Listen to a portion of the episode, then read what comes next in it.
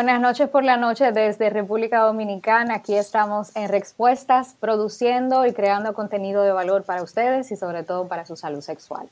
Hoy tenemos un tema que a mí particularmente me encanta y vamos a hablar de erección, vamos a hablar de urología y vamos a hablar de la erección y sobre todo de la flacidez del pene. Y invitamos a uno de los colaboradores que queremos, que respetamos y que referimos, el doctor Pablo Mateo, un colaborador que desde el inicio le dijo que sí a respuestas y queremos darle la bienvenida a este programa y a, todas, a toda la audiencia que nos ve. Bienvenido, doctor. Muchas gracias, muy buenas noches. Gracias, Elaine, por siempre tenernos pendiente y por la gran labor que realizas eh, pues orientando a esa juventud, a ese futuro del mundo que eh, va a ser el que va pues a dirigir los destinos de este mundo. Gracias, muchas gracias. Doctor. Muchas gracias. doctor, mire, nosotros tenemos esa pregunta que nos la hacen en conferencia, nos las hacen por las redes. El tema de ese, ese pene que amanece flácido y sobre todo ese hombre que no tiene esa erección matutina, ¿indica algún problema desde su área de urología? Sí, bueno, es una pregunta muy interesante. ¿Amanecer con el pene flácido indica algún problema? Puede ser que sí, pero, pero no necesariamente. Ahora, amanecer con el pene erecto es normal, es normal que pase. Es tan normal que eso ocurre intrauterino, cuando, cuando somos fetos, cuando estamos dentro de la barriga. Ocurren lo que se llaman erecciones fetales, eh, o sea, dentro de, de, del útero. Y estas erecciones nocturnas que también se producen al despertar se deben a los niveles normales de testosterona, pero a, lo, a, los efectos vasodilatadores de una hormona que produce dilatación, dilatación que se llama prostaglandina. Y es tan normal que si en el hombre no ocurre, habría que investigar cómo están sus niveles de testosterona, eh, que puede, puede ocurrir en muchos pacientes, por ejemplo, que tienen una alimentación eh, descontrolada, ese ese paciente que come, consume eh, comida chatarra, ese paciente que está en sobrepeso, eh, obesidad, ese paciente que es consumidor de alcohol, ese paciente que fuma, eh, eh el sedentarismo, la, el, el, problema del sueño, que el sueño es, es uno de los aspectos que yo más énfasis hago cuando hablo con el paciente. El sueño, el sueño es una prioridad en un ser humano, porque el sueño es como cuando nosotros hacemos una reparación de algo, el sueño nos repara. Y, y está comprobado científicamente, cuando dormimos, incluso, incluso las neuronas, las neuronas se regeneran. Cuando no hay una, un sueño de calidad, pues lógicamente que no va a haber una funcionabilidad en nuestro sistema, tanto a nivel circulatorio como a nivel del sistema nervioso. Entonces, todos estos aspectos que hemos mencionado son básicos para que pueda ocurrir este evento en la mañana. O sea que el, el, sueño incide en la erección y sobre todo en la calidad de la erección. ¿Cuántas, ¿Cuántos hombres con insomnio que no duermen, que necesitan obligatoriamente tomarse un trago para relajarse porque siguen trabajando? Entonces eso básicamente se traduce en problema de erección, doctor, ¿verdad? Sí, claro, porque eh, nosotros tenemos sustancias que nos estimulan o nos bloquean. Cuando no hay sueño, cuando hay un trastorno del sueño, cuando hay estrés, cuando hay ansiedad, ¿qué pasa? Se produce, se dispara una sustancia que se llama cortisol, adrenalina.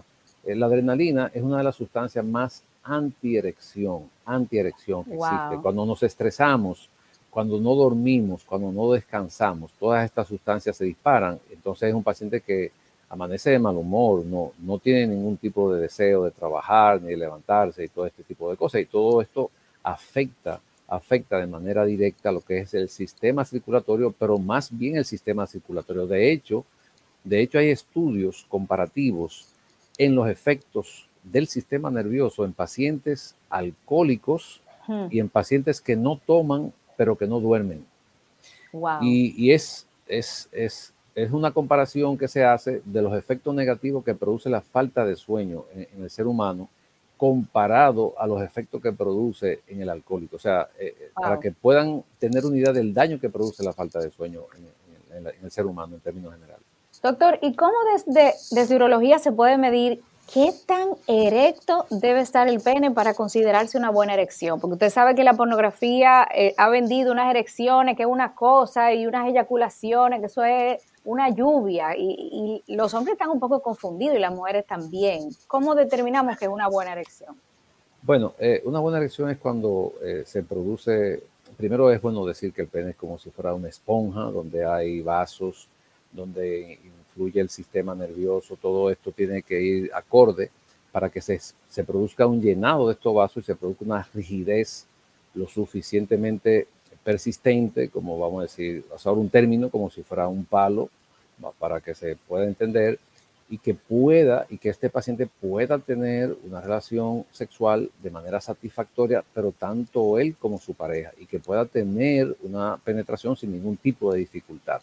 La mayoría de las veces, eh, ¿cómo inicia la dificultad para eh, en una disfunción? Que el paciente tiene que manipularse para poder eh, tener una penetración porque no tiene una erección definitivamente rígida que pueda tener una relación sexual satisfactoria. O sea, que el hombre tiene que ubicar el pene, inclusive hasta a veces introducirle un poco porque no hay la suficiente rigidez ahí.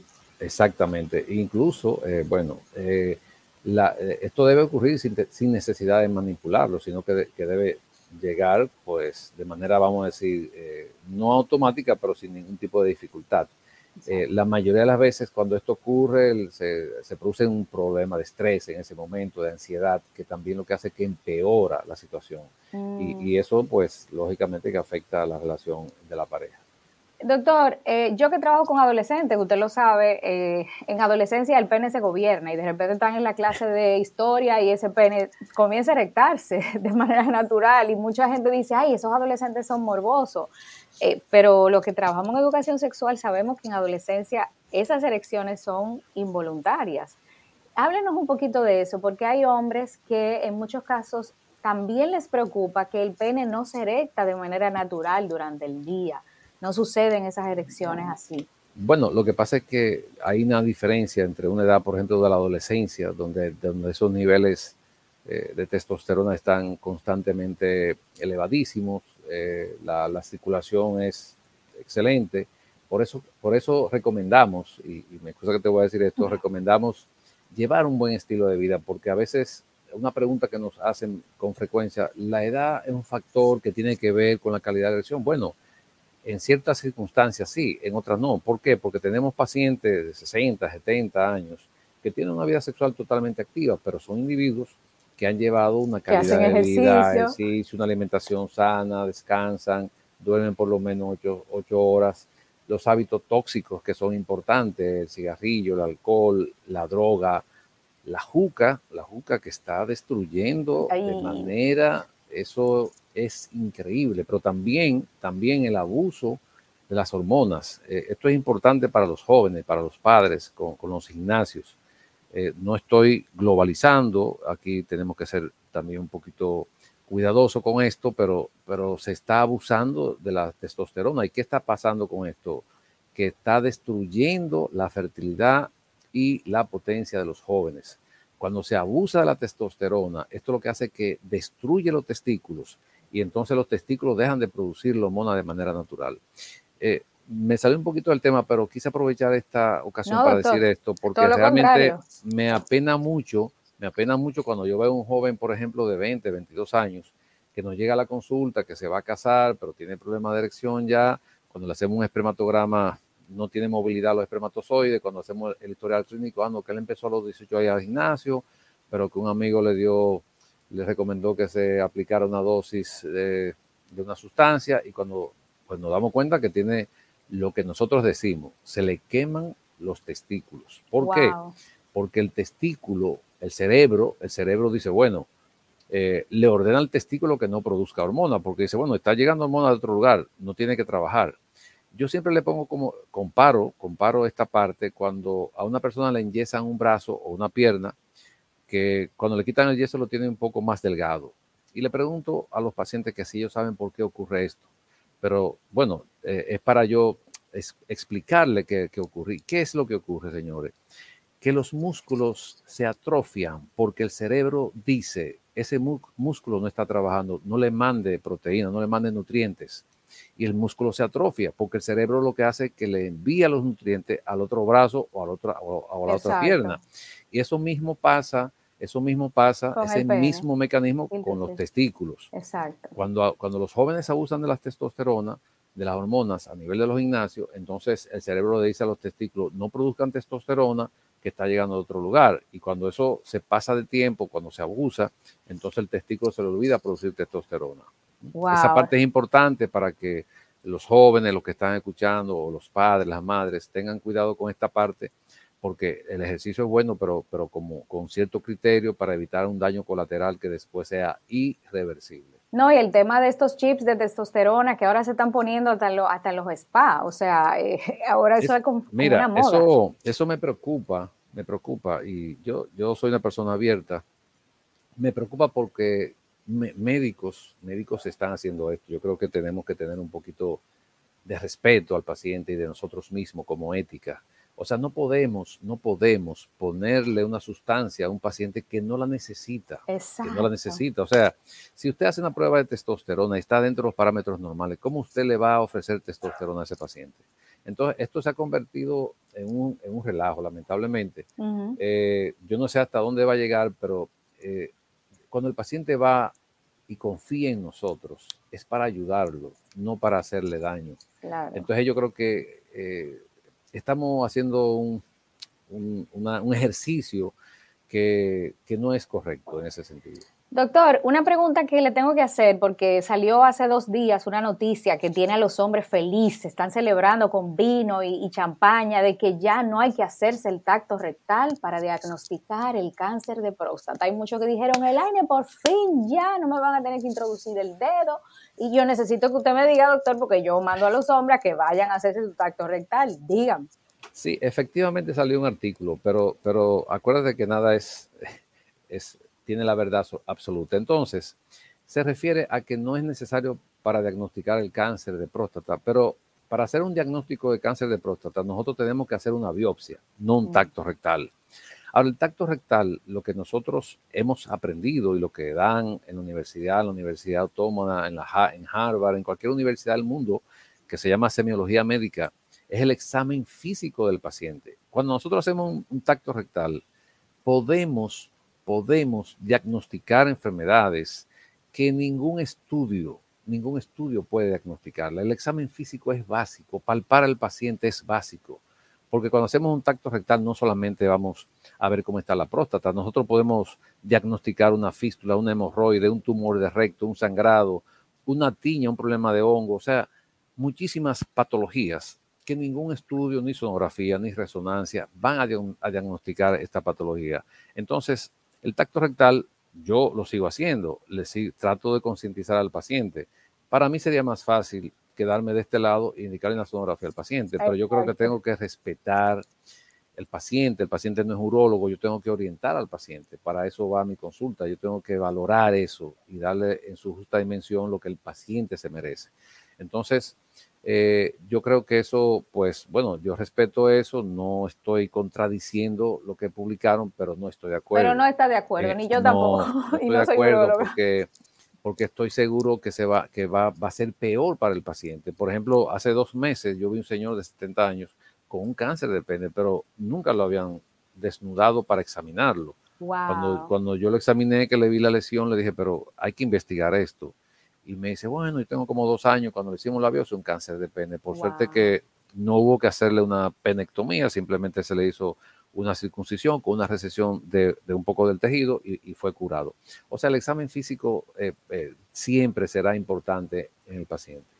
Señores, y al final de cuentas la gente lo pone más grande de lo que es. Es otra también. Eh, sí, porque el tacto rectal se hace en dos, un, un minuto, dos minutos. Exacto. es algo rápido y el beneficio que da con relación al tiempo yo creo que pues vale la pena. Doctor, la última pregunta que le voy a hacer antes de que, porque aquí, aquí la gente está vuelta loca haciendo preguntas que yo, bueno, no tenemos tanto tiempo, pero le voy a hacer esta pregunta. ¿Cómo afecta esa barriguita que le sale a los hombres con la edad y sobre todo con, la, con, con el sobrepeso? ¿Cómo afecta la erección? Qué, interesante la pregunta porque se, me, se, me, escapó esa. Mientras más barriga, menos testosterona. ¿Por qué? Hmm. Porque esa grasa que se acumula en el abdomen se produce una enzima que se llama aromatasa y lo que hace es que destruye la testosterona y la convierte en estrógeno, o sea que es la hormona femenina. Entonces, una de las cosas que más afecta es la grasa abdominal en el hombre. O sea, por eso insistimos con el ejercicio, con la alimentación, es increíble el índice de obesidad que tenemos en nuestro país. ¿Por qué? Porque la gente come demasiado y ya después que usted pasa, yo siempre digo a los pacientes, cuando tienen 35, 40 años, que uno se cree joven, pero ya está, pero ya está a mitad de la vida. Exacto. Ya está a mitad de la vida. No, no, no reconocemos mentalmente esto, pero 35, 40 años ya, ya no queda la mitad. Entonces, a partir de esta edad, tenemos, tenemos que hacer un cambio radical, drástico en nuestro estilo de vida, tanto en la alimentación, en el ejercicio, en todo lo que hacemos para poder para poder llegar a esos 60, a esos 70 años con una calidad de vida adecuada. Exacto, y sobre todo, señores, con una vida sexual activa, porque somos seres sexuales desde que nacemos hasta que morimos, usted no, va a dejar. todo, todo ser viviente, todo ser viviente, eh, esto es parte, anteriormente se, se, veía de otro punto de vista, de hecho, eh, yo estoy trabajando en, la parte de lo que es la, vamos a decir, como cuando se, se opera una mujer por un cáncer de seno, que se le está haciendo, por ejemplo, implante de de prótesis para regenerar esa parte. Yo, yo soy de lo que creo que se debe hacer un programa para hacer una regeneración eh, en la esfera sexual de ese hombre cuando es operado por un cáncer de próstata. ¿Por qué? Porque los efectos secundarios de una cirugía de un cáncer de próstata en ese paciente va, a producir una disfunción sexual. Y nosotros somos los responsables de, de, resolver eso, de resolver eso. Entonces eso debe entrar dentro de lo que es lo que se le debe ofrecer al paciente después de una cirugía, de que se pueda restablecer esa, esa sexualidad en el hombre. Entonces aquí nos vamos a dedicar a responder las preguntas de la audiencia que está súper activa, está preguntando y nosotros, el trabajo de nosotros es ayudar a todos. Aquí dice una persona que le va a poner este programa a su esposo porque ella necesita que él escuche esta información. Ah, de acuerdo. Aquí dice Felipe Ureña, doctor, nos vemos pronto. gracias, gracias. Eh, dice Janina, mañana lo pongo a ver este live a mi esposo, al final será muy será él el beneficiado. Janina, te quiero. Janina es una de nuestras amadas de la comunidad Familia Elegida y me encanta que estén aquí presentes. Dania Ortiz pregunta, ¿Podría la falta de sueño afectar los niveles de azúcar en sangre, doctor Mateo? Eh, bueno, el, problema del sueño eh, puede afectar cualquier cosa. Dentro de la producción del azúcar, un paciente que no duerma, pues lógicamente que va, como dije anteriormente, el problema de la ansiedad, el estrés, generalmente dispara todo. No solamente el azúcar, sino la presión arterial, los niveles de adrenalina, de cortisol. O sea, dispara todo, se altera el sistema nervioso en términos generales. Entonces, eh, es importante que podamos identificar que no es lo mismo que tú duermas mal un día a que tú sufras de insomnio. Entonces, aquí estamos hablando de falta de sueño de manera eh, significativa y, constante. pasa un y pasa un problema con esto, porque, por ejemplo, hay pacientes que tienen un trastorno del sueño, un problema de insomnio, le prescriben, le indican un medicamento y entonces dicen que no se van a hacer adictos. Pero es que no es. Pero se hacen adictos al insomnio, doctor. Que es peor. Entonces, cuando usted tiene una condición de salud y se le indica un medicamento, es para mejorar su condición. Claro. Porque, y por suerte que tenemos medicamentos para tratar ese tipo de condición.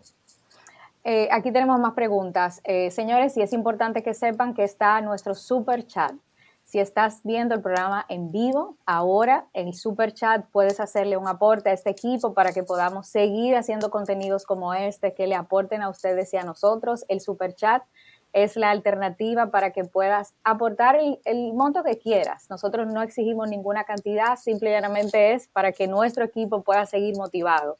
Y si lo estás viendo grabado, pues entonces ahí podemos eh, darle eh, también aportes a este programa, pero no a través del super chat, sino a través de el, eh, recuérdame, jefe, del botón de gracias, del botón de gracias. Entonces, ya saben, tenemos esas dos alternativas y agradecemos su aporte. Doctor, aquí seguimos entonces con la pregunta que estaba en pantalla para que usted le pueda ayudar. Había una pregunta en pantalla que yo no leí. Tomás Álvarez pregunta, buenas noches, ¿es normal que en la noche se mantenga una erección aún estando dormidos? Sí, claro. Eh, fisiológicamente, en el transcurrir de la noche se producen de manera normal eh, entre una cinco erecciones, un promedio de tres o cuatro. Eso es normal que ocurra porque porque el paciente está relajado. Eso es cuando el paciente tiene, duerme realmente como debe ser. Por eso hablé ahorita que el problema del sueño afecta de manera directa la calidad de erección del paciente. Y aquí hay más preguntas, hay muchas preguntas en el chat. Joan Manuel Cepeda está preguntando, eh, ah, no, aquí tengo a Edgar Castillo Pardo, ¿cuáles son los niveles normales de testosterona? ¿Cuál es el rango, doctor?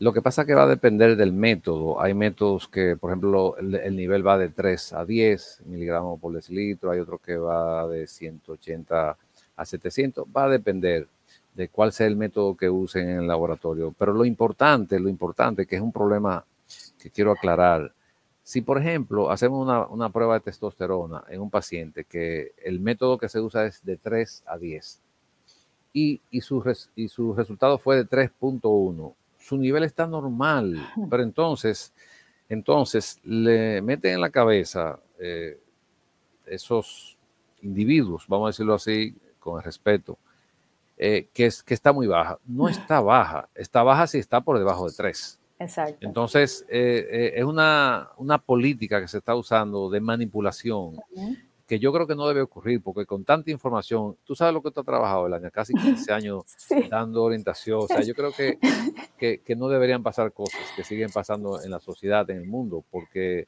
todavía, todavía hay personas que se aprovechan de, esa, de esa bondad de ese paciente que va con esa necesidad y en vez de orientarlo, lo que hacen es que, que lo usan. Yo creo que, que tenemos que tener cuidado con esa parte.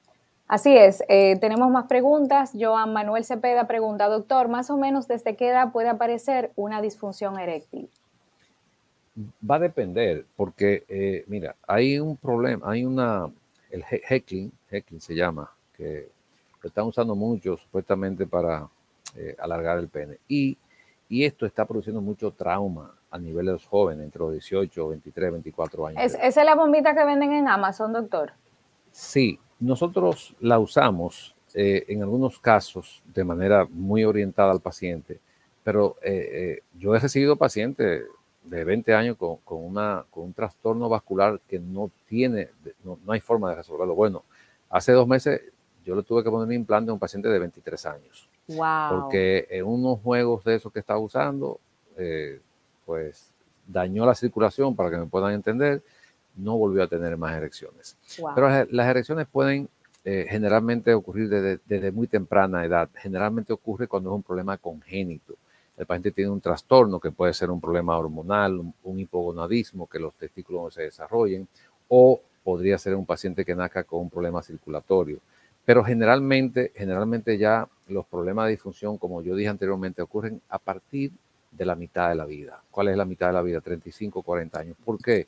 Por lo que dije anteriormente, seguimos haciendo todo como si no pasara nada, pero ya, ya, ya tenemos que cambiar el chip ahí. Entonces, ahí empiezan los problemas circulatorios, el colesterol alto, la glicemia, la obesidad, no hacemos ejercicio, fumamos, bebemos constantemente y los daños circulatorios, los problemas que se producen a nivel de las arterias, a nivel de las venas, la mayoría de las veces, la mayoría de las veces son irreversibles. Hmm. Por eso, cuando los pacientes son tratados con algún trastorno de la circulación, dicen, ah, yo mejoré mientras yo me tomé la pastilla, pero ya estoy igual. ¿Por qué? Porque las pastillas lo ayudan en lo que usted cambia sus hábitos, pero no es que va a curar el problema circulatorio. Exactamente.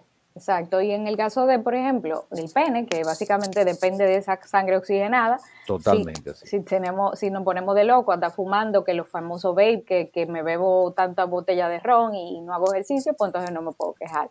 Hay otra pregunta. Eh, Manuel Ramírez dice, dígame de los potenciadores sexuales, pastilla azul, medicamentos naturales, meromacho, vitafer. ¿Qué usted tiene para decir de eso? Bueno, yo creo que eso tiene su uso indicado. ¿Por qué?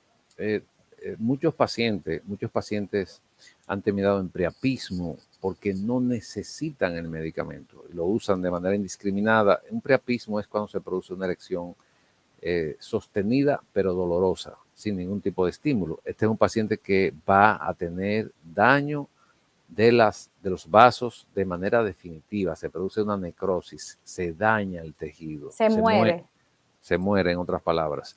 Entonces, este es un paciente que cuando llega a ese, momento de preapismo, eh, no importa el, medicamento que usemos, no va a responder la mayoría de las veces. Entonces, los potenciales, como le llaman, realmente es un término mercadológico, porque eso no existe, ni existen los estimulantes sexuales, eso no existe, no se ha descubierto todavía un estimulante sexual. Estos son medicamentos que estimulan la circulación, pero no son estimulantes sexuales como se le llama o se le mal llama. y que, por ejemplo, lo mezclan con otras bebidas, lo mezclan con alcohol, lo mezclan con eh, esa bebida energizante y ahí entonces que se arma la, la de Troya. Exacto, y, cuando se usan esos medicamentos, por ejemplo, con mucha comida, con mucho alcohol, los efectos no son iguales. O sea, el efecto baja por encima de un 40 o 50% de la efectividad que va a tener el medicamento. La mayoría creen que lo van a potencializar, lo que hacen es que disminuyen. Entonces, este es un paciente que cae en una depresión porque si no responde a un medicamento un paciente joven, lo que va a creer que tiene un problema serio, sin embargo, lo que esté abusando de otro tipo de sustancia. Exacto, y que no lo necesita. No lo necesita. bebiendo eso. Entonces, Enrique Tapia dice, buenas noches, doctor. ¿Cuál es la cura para la eyaculación precoz y la impotencia sexual? Bueno, en, estos casos siempre hay que, hay que investigar para tener un diagnóstico, pero un tratamiento así, no, me atrevería a, decirlo porque eh, hay que hacer una historia clínica de un paciente y saber los antecedentes que tiene, cómo está el paciente actualmente, cuál es su contextura física, qué hace el paciente, qué consume, qué no, qué no hace. Eh, o sea, son muchos los aspectos que tomamos en cuenta para llegar a un diagnóstico definitivo. No, y aquí, doctor, no sé si usted está de acuerdo conmigo. En el máster de sexualidad que hice en, en Madrid recientemente, aprendí algo y es que la eyaculación precoz en muchos casos se mal diagnostica porque estamos contabilizando el tiempo que nos ha regido quién? El porno. Y básicamente quizás ese hombre no tiene eyaculación precoz, pero ¿cuánto tiempo tiene la mente que quiere durar? Que de hecho, de hecho salió el otro día una, un paper con relación a, esos hombres que ven, que ven la pornografía, del daño que eso produce a, nivel del sistema, vamos a decir, de la conducta, porque el hombre cree que está mal siempre. O sea, el que el hombre que se acostumbra a ver la pornografía entiende que está mal siempre. Entonces, cuando ese paciente lo enviamos a, psicología o psiquiatría, es que nos dicen de allá, no, no, ese hombre está bien, lo que pasa es que él tiene en su mente otra cosa. esos son como, o sea, como cuando usted ve una película y le da un tiro a alguien y, no muere, bueno, así mismo la, la pornografía. Entonces, no pueden llevarse de lo que están viendo en la pornografía. Aquí vamos a responder dos preguntas más porque el tiempo se está agotando y el doctor nos va a decir cómo podemos tener acceso a su consulta y sobre todo las personas que están fuera del país, él va a poder trabajar también con ese grupo de personas y eso nosotros nos tiene muy contentos porque se lo acabamos de proponer y entendemos que el doctor es demasiado maravilloso, no se puede quedar solamente para el público dominicano. Alexandre dice, Alexander Félix, ¿qué tan grave puede ser una hidrocele y qué puede causar a lo largo del tiempo? Explique qué es la hidrocele, doctor. Eh, bueno, hidrocele es acumulación de líquido en el testículo, pero casi todos los hombres tenemos un poquito de líquido en el testículo. Eso va a depender del tamaño que tenga. Eh, la mayoría de las veces no hay que llegar a una cirugía, va a depender del tamaño que tenga, desde el punto de vista eh, estético. Eh, pero no, no produce ningún tipo de problema eh, mayor, a menos que sea muy grande, que produzca compresión a nivel del testículo, entonces ya habría que tomar alguna decisión. Y eh, nos queda otra pregunta. Y con relación a lo que comentaste de la consulta, bueno, debo anunciar que el AINE me, me, acaba de proponer que el equipo de respuesta, pues vamos a iniciar, prontamente lo estaremos informando, a dar consulta a través de la, de la web eh, pero eh, por ahora pueden seguirnos en Urologo Pablo Mateo en Instagram, donde pues eh, informamos de manera constante, pero próximamente estaremos dando los medios de cómo pueden consultarse. Ya lo convencí. Con, el asesoramiento de respuesta. ya lo convencí que el doctor Pablo Mateo no puede quedarse de que nada más aquí, que, que hay que ponerlo de moda, de moda doctor. Gracias, gracias. gracias. hay otra, la última pregunta que le voy a hacer y espero que este programa ustedes lo puedan compartir con muchos hombres y con muchas mujeres, porque este programa puede salvarle la vida a muchos hombres. Entonces, no solamente suscríbanse al canal, denle a la campanita para que les salgan las notificaciones y compartan, por favor. Jefferson Cruz Pérez pregunta, ¿una disfunción eréctil puede afectar el grosor del pene?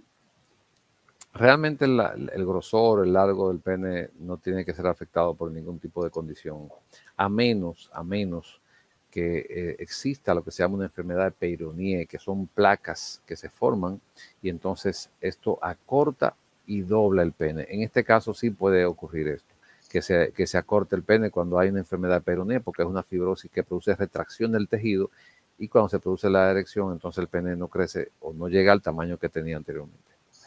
Eh, no sé si hay otra pregunta. Ahí, veo, ah, bueno, Felipe Ureña pregunta, después de una circuncisión, ¿se puede tener erecciones dolorosas? Esa pregunta es muy frecuente, doctor. Y ¿Cuál es que después? De una circuncisión, si se pueden ah. tener erecciones dolorosas. Hay muchos hombres que le tienen miedo a la circuncisión por eso. Doloro, es que, es que la relación no debe doler. Él, dice erecciones dolorosas después de una... Ah, bueno, sí, claro, claro, claro. Después que se hace una circuncisión, cuando se produce erecciones en el postquirúrgico, le da dolor al paciente porque está eh, todavía no cicatrizado. Ahora, después que la cicatrización se completa, ya eso desaparece, eh, pero es un dolor normal como cualquier otra cirugía que se realice en cualquier otra parte del cuerpo. Lo que pasa que en la circuncisión, y es una pregunta muy interesante, la herida se lastima con más frecuencia, con más frecuencia que cualquier otra herida. ¿Por qué? Porque las erecciones muchas veces son involuntarias. Entonces en la noche el paciente se despierta constantemente eh, y ahí entonces se, lastima la, cirugía. Claro, pero no va a ser eterno. O sea, no, no, claro que no. Va a pasar. Eh, Nairam está haciendo una pregunta que entiendo que debemos leer y con esta, eh, Nairam, si nos puedes hacer la pregunta sería buenísimo. Eh, dice Manuel, aquí la veo rapidito. Déjame ver. Jesús Pellerano dice muy interesante. Manuel dice, un hombre de 65 años se puede inyectar testovirón ampolla. Bueno, si lo necesita y ese paciente es evaluado por un urólogo y se da, y, en la evaluación entendemos que no es un paciente que tiene alto riesgo de, de, un cáncer de próstata o que no tiene un cáncer de próstata y necesita, entonces sí se puede hacer. Que sea otra una pregunta interesante porque muchos pacientes con riesgo de cáncer de próstata, si usan la testosterona de manera indiscriminada, lo que hacen es que aceleran más el cáncer. Entonces tenemos que tener mucho cuidadito con esto. O sea, para usted usar testosterona siempre, siempre, siempre trate de que lo vea un urólogo o una uróloga. Eh, yo siempre uso el término uróloga porque tenemos muchas mujeres urólogas. Entonces, eh, yo, soy, yo soy feminista. Eh, entonces siempre digo... Oh, no, no, es que es así. Yo, yo le decía a un paciente ayer que las mujeres tienen que llegar a gobernar, porque es que sí, sí, sí, necesitamos que las mujeres gobiernen. El doctor Mateo es exquisito, ya ustedes se han dado cuenta. Nairam, no veo tu pregunta, pero me encantaría. Eh, la pusiste, pero no la vemos. Si nos puedes ayudar, sería buenísimo, porque puede ser que YouTube la esté bloqueando y nosotras no la estemos viendo. Doctor Mateo, es fundamental también que podamos, antes de irnos, hablarle a los hombres de a qué edad tienen que ir a chequearse, porque muchos hombres no saben a qué edad tienen que ir a chequearse a urología. Sí, es, interesante. Va, a depender de los, de los antecedentes. Por ejemplo, por poner un caso así antes de, contestar la pregunta, yo recibí un paciente que fue dramático para mí, eso me marcó. Fue un joven de San Pedro de Macorís con 37 años de edad, recién casado, y y la mamá había fallecido de un cáncer de mama antes de los 50 y el papá también. Y el paciente llegó con un cáncer metastásico ya a la consulta, con 36 años. Entonces, eh, yo, han habido pacientes más jóvenes eh, con cáncer de próstata, pero eso me marcó mucho. Entonces, cuando usted tenga antecedentes en la familia de cáncer de mama, cáncer de mama en la mujer o cáncer de próstata, ya a partir de los 35, los 40 años de edad, es bueno que usted se, se esté acercando, vamos a decirlo así, al urólogo porque es preferible un examen de más, vamos a decirlo así, a que diagnostiquemos un cáncer ya en una etapa muy avanzada. Eso es excelente y sobre todo las que somos madres de adolescentes, ayudar a nuestros adolescentes a que se toquen los testículos y que sea una rutina como nosotras nos tocamos las mamás. Y cualquier cosa, mami, mira, necesito, tengo una bolita, me estoy palpando esto, tengo esta lesión, vamos donde el doctor Mateo, o sea, que sea tan natural como nosotros hablamos de otros temas. Eh, yo, creo que con eso podemos cerrar, doctor, y quiero darle las gracias por tanto aporte como siempre. Eh, gracias a ti, Elaine, y de verdad felicitarte, eh, decirte que sigas adelante. Has hecho una gran labor por casi dos décadas, casi, no sé si me equivoco, pero... Sí, 15 años. bueno, sigue adelante porque tú has ayudado a muchos jóvenes, hombres, mujeres, eh, ha hecho una gran labor y, creo que te mereces eh, un premio en el sentido de que no todo el mundo está dispuesto a hacer ese trabajo, esa labor, esa información que tú llevas, ya no en este momento a República Dominicana, sino al mundo. Vi ahí que me saludaron desde Roma, desde Suecia, o sea, yo estoy sorprendido porque no sabía que tú tenías ese alcance así tan... Pero bueno. Aquí hay gente de eh, mucha parte del mundo, había alguien de Argentina, y o sea, que lo siguen viendo. Doctor, hay una última pregunta que están haciendo. Dejamos la, la, consulta, el teléfono de consulta para la gente que quieran consultarse con el doctor. Y es Eric que pregunta si el dormir, si el dormir mal reduce la producción de testosterona. ¿Qué se puede hacer o cómo podemos manejarnos si trabajamos diferentes horarios, tanto de día como de madrugada, doctor? Bueno, eh, probablemente no, no necesariamente se afecte. Lo que pasa es que cuando, cuando se trastorna el sistema nervioso, se trastorna todo. Aunque usted tenga su testosterona normal, si no está, si no está la parte psicológica, la parte hormonal, la parte neurológica y la parte endocrinológica a la par, no hay una función sexual satisfactoria. esos cuatro aspectos eh, tienen que estar a la par, tienen que estar combinados para que se produzca una buena calidad en la, en la actividad sexual del hombre. Señora, hay que dormir, eso es fundamental. Y, eso es básico. Y quiero aquí que, eh, aquí hay personas preguntándome sobre la conferencia que vamos a tener este domingo en Santiago. Voy a estar en mi amado Santiago, en Centro León, junto al doctor Morillo, que es uno de los terapeutas que más refiero, hablando de los desafíos de la relación de pareja. Es una conferencia que no, no se la voy a vender, pero a mí me encanta hacerla justamente porque el doctor Morillo y yo somos muy amigos y él accedió a salir de consulta para estar en un escenario. Así que yo les pido que si ustedes quieren, esta es la última conferencia este año que voy a hacer sobre relación de pareja. Si quieren aprender a tener relaciones funcionales que duren y se mantengan en el tiempo, vayan. La conferencia va a ser en el Centro León a las 5 de la tarde, ahí está el enlace, para que puedan disfrutar de lo que el doctor Morillo y yo le vamos a ofrecer y si quieren ver la grabación, las personas que estén fuera de, Santiago van a poder verlo también a través de este enlace, donde ustedes pueden verlo en la comodidad de su hogar a la hora que sea. Así que ahí tienen la disponibilidad de la conferencia, tanto en vivo como la grabación. El jefe lo acaba, acaba de dejar en el enlace. Yo creo que nosotros podemos cerrar este programa dándole las gracias al doctor Mateo y a ustedes por tanta amabilidad en sintonizar respuestas cada martes. Nos vemos el martes que viene con más contenido que va a favorecer su salud sexual. Compártanlo, doctor Mateo, lo queremos. Gracias, eso es recíproco. Le vamos a invitar pronto. Señores, pórtense mal y acuérdense de nosotros. Bye, bye. Bye.